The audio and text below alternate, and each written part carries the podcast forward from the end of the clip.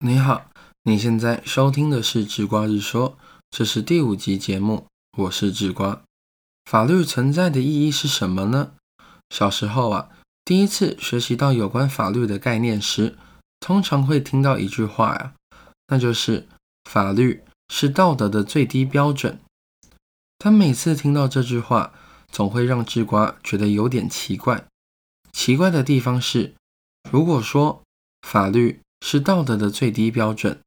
那么，按照这个逻辑啊，合法的事情就是道德的，而不合法的事情就一定不道德。但这件事完全搞错了吧？如果上述的推测成立啊，那普世的价值观就应该要重写了。例如，智光在台北搭捷运，看到行动不方便的人后主动让座，这应该是个道德的行为吧？但今天呢？就算是有三十个老人站在智瓜面前，瞪着智瓜看，而智瓜坚决不让座，这好像也不是个违法的行为吧？所以，法律跟道德到底是怎么扯上关系的呢？这里啊，智瓜就得引述大名鼎鼎的法学教授富勒，他写过的一本名著《法律与道德》来跟各位说明了，在《法律与道德》中啊。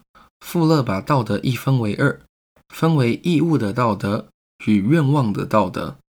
这两种道德的差别啊，在于观察角度的不同。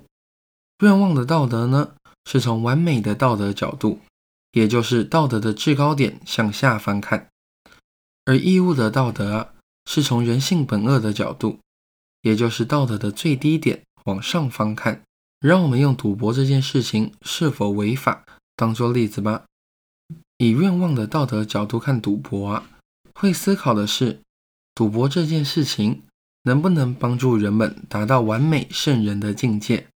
如果不行的话，我们不会说赌博违反了人的义务，但是我们会藐视赌博，因为赌博啊，不是一个适合有志之士去做的行为。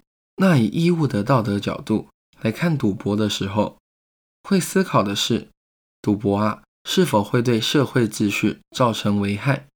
如果是啊，我们便会立法禁止赌博这种行为，因为赌博啊是会带来危害社会的后果的。如果用开场的让座来说明的话，义务的道德会判断不让座会不会造成社会危害，那愿望的道德会判断一个理想的圣人会不会让座。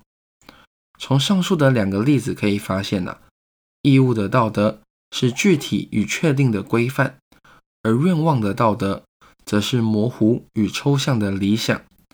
说到这里，相信大家也明白了，时常听到的那句话“法律是道德的最低标准”，究竟问题出在哪里？？A.，法律必须是明文的规定，而与明确的法律有关系的道德。